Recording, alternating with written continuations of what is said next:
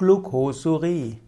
Glucosurie ist die Ausscheidung von Glucose, also Traubenzucker bzw. Dextrose, über den Harn durch die Niere.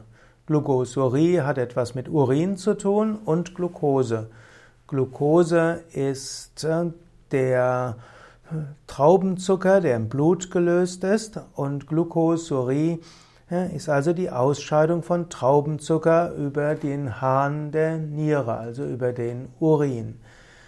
Die Urin-Glucose-Wirkung von 15 Milligramm pro Deziliter ist der sogenannte normale Nüchtern-Urin und wenn es drunter bleibt, dann ist das noch normal und physiologisch.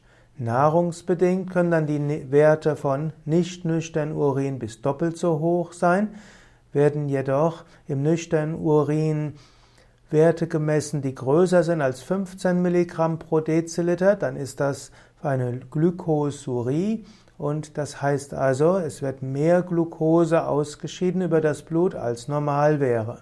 Und diese also Glucosarie ist zum einen die, einfach die Ausscheidung von Traubenzucker über den Hahn und dann, wenn es mehr ist als ein bestimmter Wert, dann ist es Glucosurie im engeren Sinne und das ist, gilt dann als ein Symptom zum Beispiel für Diabetes.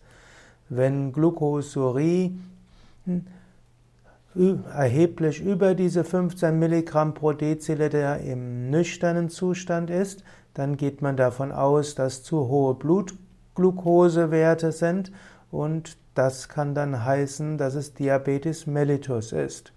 Allerdings kann Glucosurie auch einfach auf eine Fehlfunktion der Nieren hinweisen.